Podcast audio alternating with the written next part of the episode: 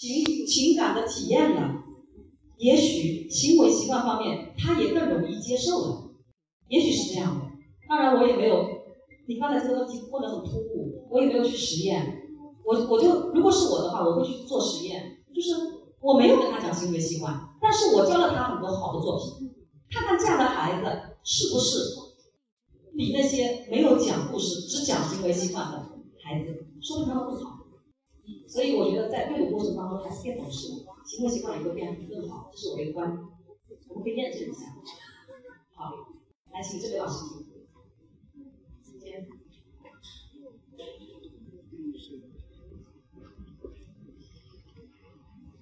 嗯，王老师您好，呃，今天非常荣幸，呃，能在山西太原见到您。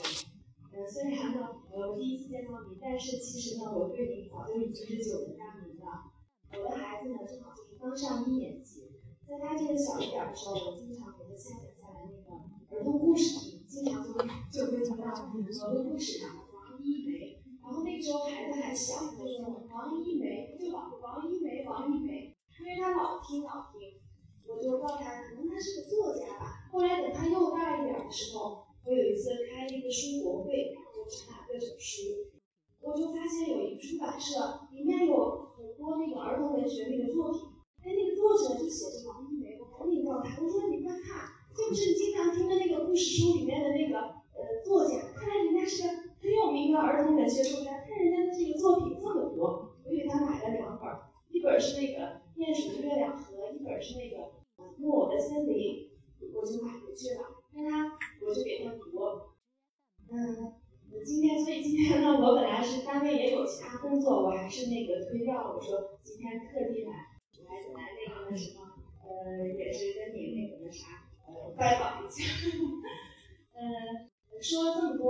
我还是有一点困惑，就是我的孩子哈，现在是一年级，正好也是开始就是这个写作的这么一个阶段。他小时候，我经常给他就是读故事呀、看书呀，包括像那个，我也经常说，这作家呀，总希望呢，就是让他能对这些敏感。但是我就发现他现在呀，他读书呢，就比如说您您的那两本那个书哈，我说你读吧，你读吧。他说你给我讲，你给我讲，他就总让我给他讲，他更愿意自己读，就是比如说什么一年级的小朵朵，什么米小圈儿，那一个一个很广的那种故事。我总感觉好像是欠缺一点那种呃优美的那种词句呀，或者是更深的一种这种呃感情在里面。就说你看看那个文学作品嘛，然后他就不愿意看。然后写作文、写看图、写画的时候，经常也是在那儿一坐，然后怎么写？你给我写，然后你给我想。所以我也挺困惑的。我想在这儿呢，今天见到你，我非常非常也想呃，请您呢呃做一个这个指点。谢谢你。特别高兴啊，在这个太原又遇到了读者，读者的妈妈。这个常常是很多人说，这个王玉梅肯定是一个很老的老太太，因为好像读我的作品读了很多年了。呃，其实我写的也不是很早，但是我确实写了很多低幼的一些故事。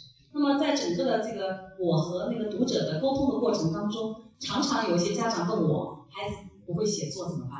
我最近在大微店呢做了一个系列的那个作文的讲座。然后大概第一场已经有二十万的听众，啊，就比较热烈的就来问我，就类似于你刚才这样的问题，有很多困惑。然后我认为，其实这些家长考虑一年级考虑这个问题已经太晚了，其实在幼儿园的时候就应该考虑这些问题了。所以我刚才已经讲到了幼儿园时候的文学美育，文学的美育就是靠读这个绘本故事啊，读那些短的诗歌，读短的散文。在这个过程当中，来养成情感的熏陶、审美的提升。那么，当孩子具备了观察的能力、情感的这样的一种悟性、这种表达的方式的话，那么到了一年级的时候，孩子其实他不怎么太愁写作，愁的就是什么都没看到，眼前一样都没有，所以他就会没有材料。第二愁的就是他不会表达，因为他没有。书面表达过，所以阅读书本，学会表达，阅读大自然，阅读生活，让孩子积累素材。说到底，就是把生活多看看，记在脑子里面，记住，一定要记住，把大自然多看看，记在脑子里面记住。然后的话，把书读到脑子读进去，然后也记住。这样的话，孩子积攒的东西多了，自然就会流露出他自己的一些东西来。这时候，你家长只要善于引导，让他去表达自我，这就够了。好吧，我是简单的来回答一下。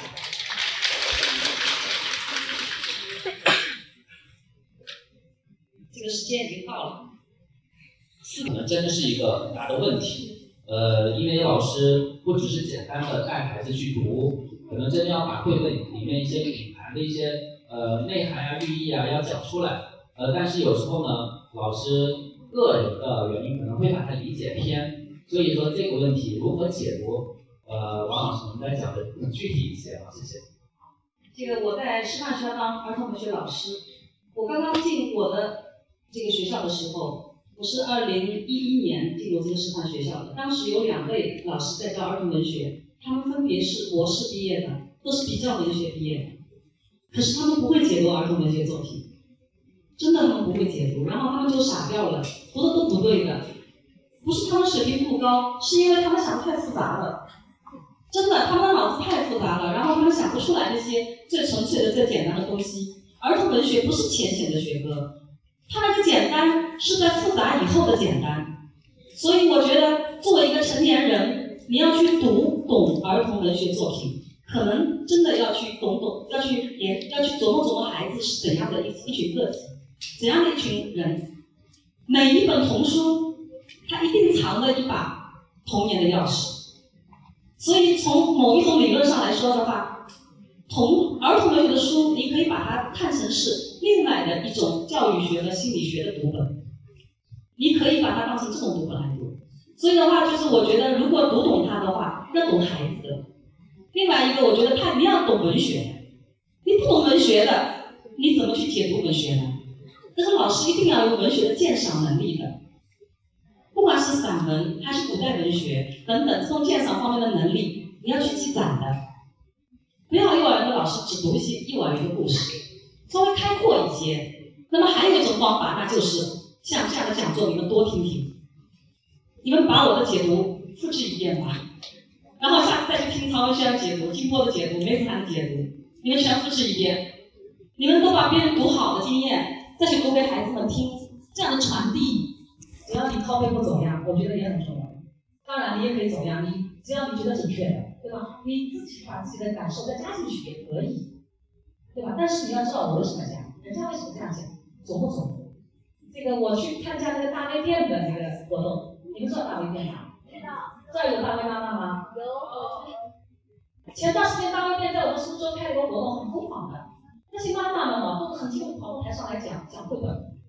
哎，他们讲的非常好哎，他们不比老师差的，有的有的妈妈，为什么？一方面他们真的太爱自己的孩子了，对吧？是他们钻进去了，还有一方面，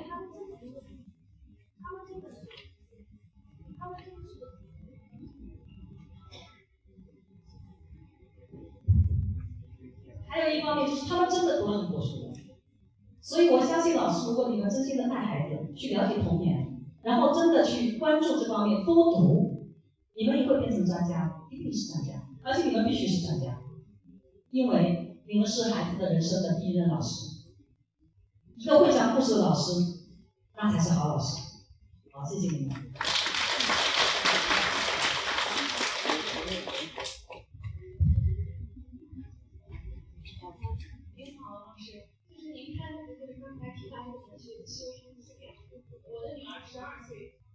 他经常写作文啊，他他一口一口气得什么，但是我看，我说我总觉得缺点什么，但是我不知道缺什么。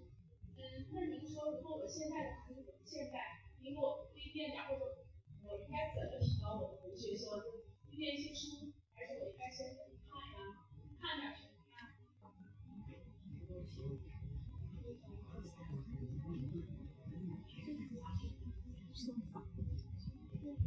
我可以用这话筒吗？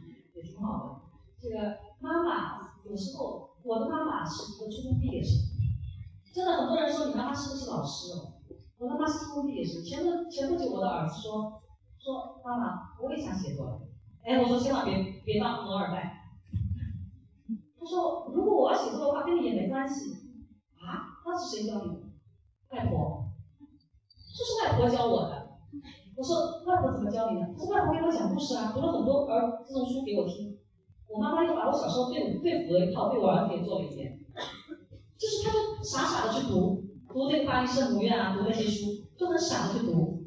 他自己的只要初中毕业生，所以我觉得他的情怀其实是最重要的，这是第一个，母亲的情怀最重要。然后第二个是他的坚持，我觉得我比我妈妈浮躁，他比我好，就是他那个年代也不也没什么好浮躁的，那个年代是一个生活比较贫瘠的年代，然后物质也很贫瘠，然后他得到读书如获至宝，他觉得这就是精神财富，所以他读。后来我从我妈妈身上，我跟我妈妈讲，妈妈我说我不如你，我比你差很多，我对待孩子不容易。现在我们家已经养成了一个习惯，我儿子因为留学，大学生嘛，他留学会回来，回来以后只要他晚上在家，我就跟我先生说，允许我给你们俩讲个故事可以吗？然后我我先生其实他是研究生毕业的，学历史的，他思想比较深邃，他说好吧，你讲吧，他起先不太在意的，不怎么要听的。后来我就慢慢给他讲，讲那个说，嗯，你这样讲倒蛮好听的。然后我儿子也听进去了，他说我跟他说，妈妈小时候没给你讲。然后我去跟我妈妈，有时候妈妈我说我也给你讲一个故事可以吗？然后我的妈妈现在开始听我的故事，我觉得这就是最重要的。我觉得我们一家人就这样子，你讲故事给我听，我也讲给你听，相互陪伴着，用故事温暖童年，也用故事去温暖他的老年。我觉得特别好。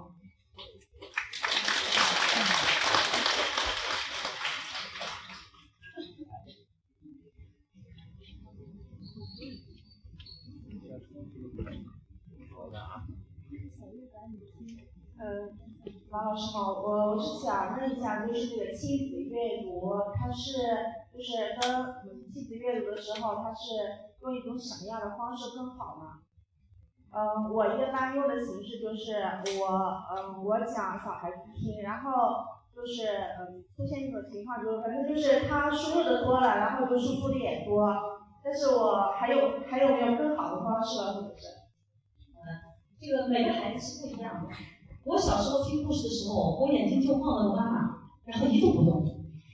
我妈妈就一个劲的讲，一个劲的讲，讲的有时候她的眼睛要闭下来了，我就扣她眼睛，我说妈妈不要闭下来，我还要听。这说明我虽然没没说话，虽然我没讲，但是我一直在听。有的孩子是东张张西望望，然后妈妈说：“你听啊，我在跟你讲呀，听啊。”这有什么用呢？所以并不在意说一定要孩子来读，或者是一定要妈妈不读，或者是怎样，我觉得并不在。在乎的是两个人是不是都沉入其中，对吗？谁读都可以，但是要沉入其中，你觉得可以吗？对吧？这是最重要的一个。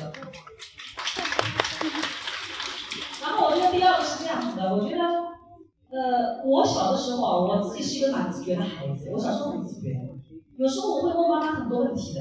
我说妈妈，为什么这个嘎西莫多这么丑呢？为什么他要去救这个艾斯梅拉玛呢？我会问的。我儿子不问我，我儿子不问的。问我以后我就没办法，我就装装傻了。我就会问我儿子，我说，哎，儿子，为什么这个鲁滨逊会觉得在荒岛上才是快乐的呢？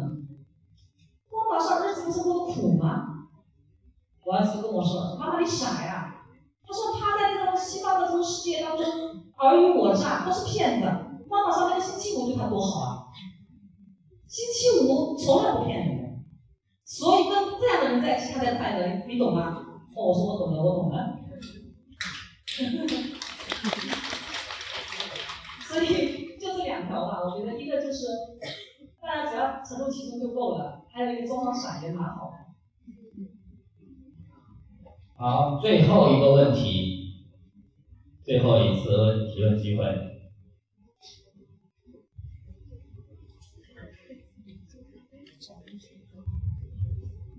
嗯，王老师好，嗯，因为刚开始，呃，我们其实嗯只是听过，但是对你也不是太熟悉。嗯，但是在我们园长的带领下，我们是一所也是有特色的一所幼儿园。我们的这个特色就是阅读。我们园长今天没有来，还专门托付我们来的四个人把你今天下午所有的录像和录音全部给他保留下，所以他也是你的一个嗯忠实的粉丝。啊，我我代表我们幼儿园提问一个问题，就是我们幼儿园是有关阅读为特色，然后就是刚开始呃开展这个话题的时候，因为还有本地的区域一个条件，嗯家长的一个呃那个水平。再加上一些呃，有些老师平时也不是会把这个阅读特别看得重，所以在刚开始做这个工作的时候就特别很难很难带动起来。嗯，但是我们园长很大胆，就是他他平时读读读的书特别多特别多，嗯，所以他就给我们想一个主题，就是围绕《西游记》，感觉就是呃突破咱们平时这种绘本式的。其实平时绘本经常读，但是我们就是以《西游记》为主题。那《西游记》在选材的时候，就是呃，也是以呃咱们这种以儿童为主的这种图案比较多一点，然后文字比较少一点。在第一个学期呃进行的时候呢。呃，家长阅读，孩子阅读，每天晚上亲子阅读，然后再加上我们幼儿园把这个功课也做的比较，呃，就是监督性也也挺强的，然后这个氛围也搞起来，第一个学期挺热火朝天的。然后我们平时还把呃这个章回里面精读章回、阅读章回都分出来，然后各个班级还对这个里面的这个精读章回还展开一些，比如我们平时的这些呃。日常活动当中啊，还有一些呃嗯集体教学活动啊评课之类的，都做了很多。但是通过这个第一个学期以后，第一个学期是一到十五章回，第二个学期是后半部分。再读到第二个学期，这个学期时候，基本上呃有有个别有少量部分的家长基本上就没没兴趣了，孩子孩子们也不是就是特别。对这个呃，因为刚开始里面人物也特别吸引他嘛。第一个学习确实挺那啥，就是这在这个学习当中，呃，感觉到一些问题，甚至就是在当中选这个的时候，嗯，如果要是以绘本的话，会比这个效果更好。还是想还想就是呃，通过您的一些经验，想给我们传传授一下，然后呃，能让我们用到我们幼儿园当中。那这个老师的问题可能非常长了。因为他要写长篇的，请坐老师，请坐。这个我慢慢，我我要快的、简短的来回答你这个问题。首先，第一个，我觉得啊，就是我们在我前三年的时候，我采访了一所小学，这所小学在浦口，周围是最美的荷花，全世界最美的花就在这个学校里面。然后是陶行知先生的，叫行知小学，陶行知是里面的校长叫杨瑞清。小学里头有一有一片小树林，我就写了一本书的片小树林。这个小树林里面就有一个叫陈天龙的老师，曾经在里面讲故事，讲的是项羽一路逃亡，路过浦口这个地方的故事。当然也讲朱自清的散文背影，因为这个故事就发生在这个地方。然后所有的那个学生，我都采，我都采访了一些以前很早的时候的学生。几乎我采访过的学生都记得这个讲故事的老师以及老师讲的故事，因为这个故事和他们地方有关系的，他们真的很感兴趣，而且因为那个年代真的没有故事读。好，现在这个时代，其实你要知道，家长真的也很忙的，然后那个《西游记》的故事，家长已经很熟悉。然后你一遍遍的要读一年，家长会觉得有点单调。其实我觉得你不必要太纠结于一直读这个《西游记》，这个阅读的这种速度以及阅读的阶段性是要设计好的，是要设计好。还有阅读的营养以及阅读的形式，怎么样变得有趣、变得好玩，怎么样做玩中学，你也是要设计好的。所以的话，你不要觉得土的家长就喜欢，未必。你你认为洋的，说明他更喜欢。我单位有个同事，他每天要画画的，画在那种明信片上，叫画信。有一天画画，我们听起来蛮高雅的，对吗？可他经常做的事情就是跑到农村里面，对着那些烧饭的农民说：“他有个农民朋友叫菊英，他有一天说菊英，我教你画画好吗？”那菊英就傻了。你是在跟我说话吗？你是想让我来画画吗？我也可以画画吗？说是啊，你为什么不可以呢？然后他们就把徐英做饭的那个灶头画下来，徐英养的鹅画下来，把徐英的家里面的那个菊花画下来，徐英画的特别美，就从画圈圈开始画。然后他又跑到医院里面跟那个生病的人说：“我教你画画好吗？”那个生病的人说：“你是在跟我说话吗？我也可以画画吗？”他说：“可以的。”他说：“我是病人啊，病人为什么不能画画呢？”于是那个病人也开始画画了。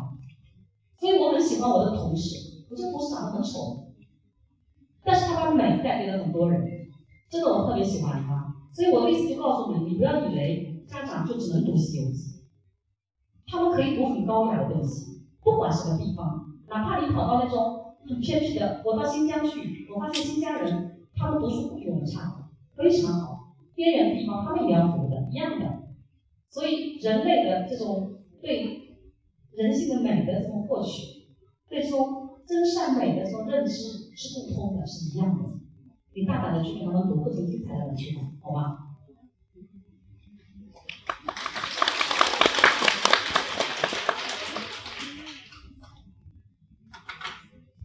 还是要谢谢您，然后就是王老师。我刚才我一个简短的问题啊，听我讲的时候，我就有这样的感受，不知道我理解的对不对？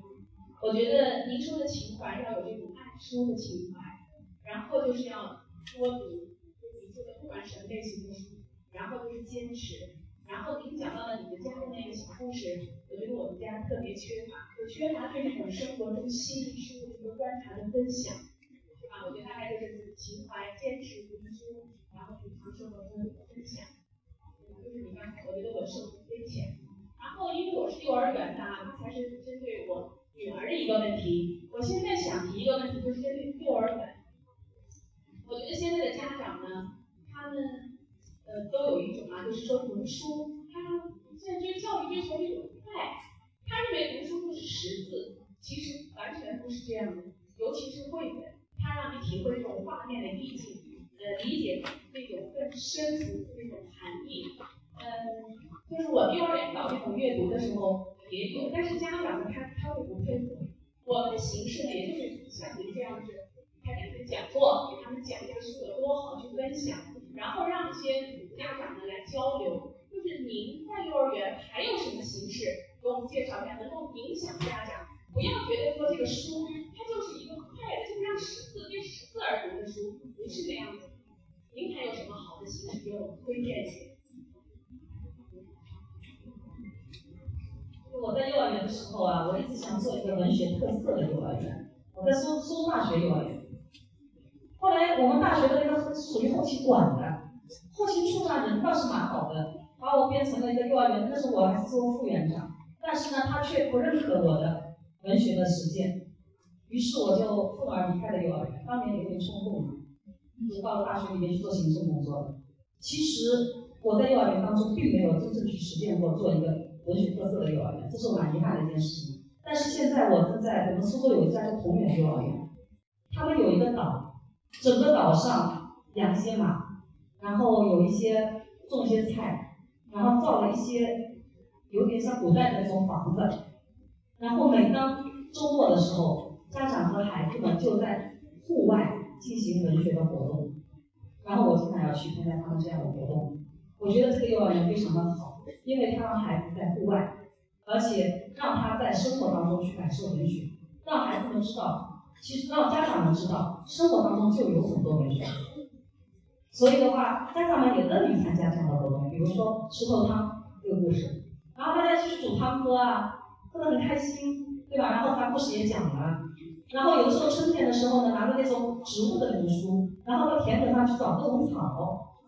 然后有时候还有讲树真好这样的故事，然后到树林里去抱一抱每棵树，家长也一起参与的。然后这样的活动我们是要有名额的，不是每个人都能参加的，然后大家轮的。然后越是这样子，他们越是家长就是越是想得到。时间长了以后，我觉得做的也蛮有意思。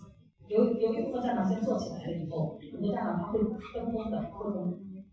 这是我们目前在做的，还有时候我们会把整个幼儿园打扮成花格子的，全部都是花格子，然后家长来了以后发现，咦，这个幼儿园全部全是花格子的呀。然后我们再慢慢的把花格子大箱子的书带给孩子。结果我发现爸爸穿了花格子衣服来上来来送孩子上学了，妈妈背了花格子包包来了，头上还戴了花格子的发卡，孩子们手里拿的都是花格子的东西。那一段时间，我们整个幼儿园都把他们都弄得就是花格子节日，玩的很开心，全部都玩起来了。所以我觉得有的时候啊，老师真的要有点创意的，就是让家长们也觉得很好玩。家长也是个大孩子，让他们觉得好玩，大家起来玩。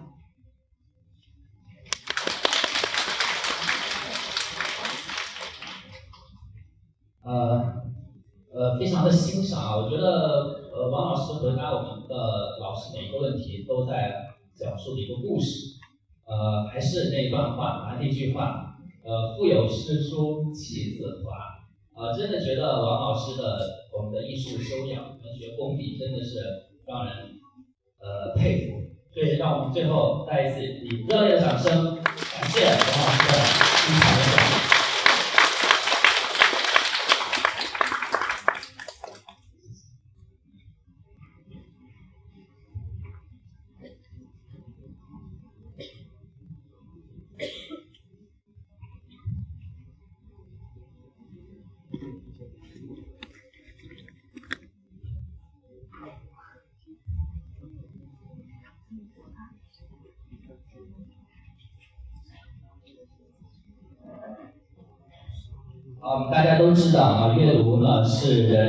重要的一个基础努力。呃，通过绘本故事，和阅读的习。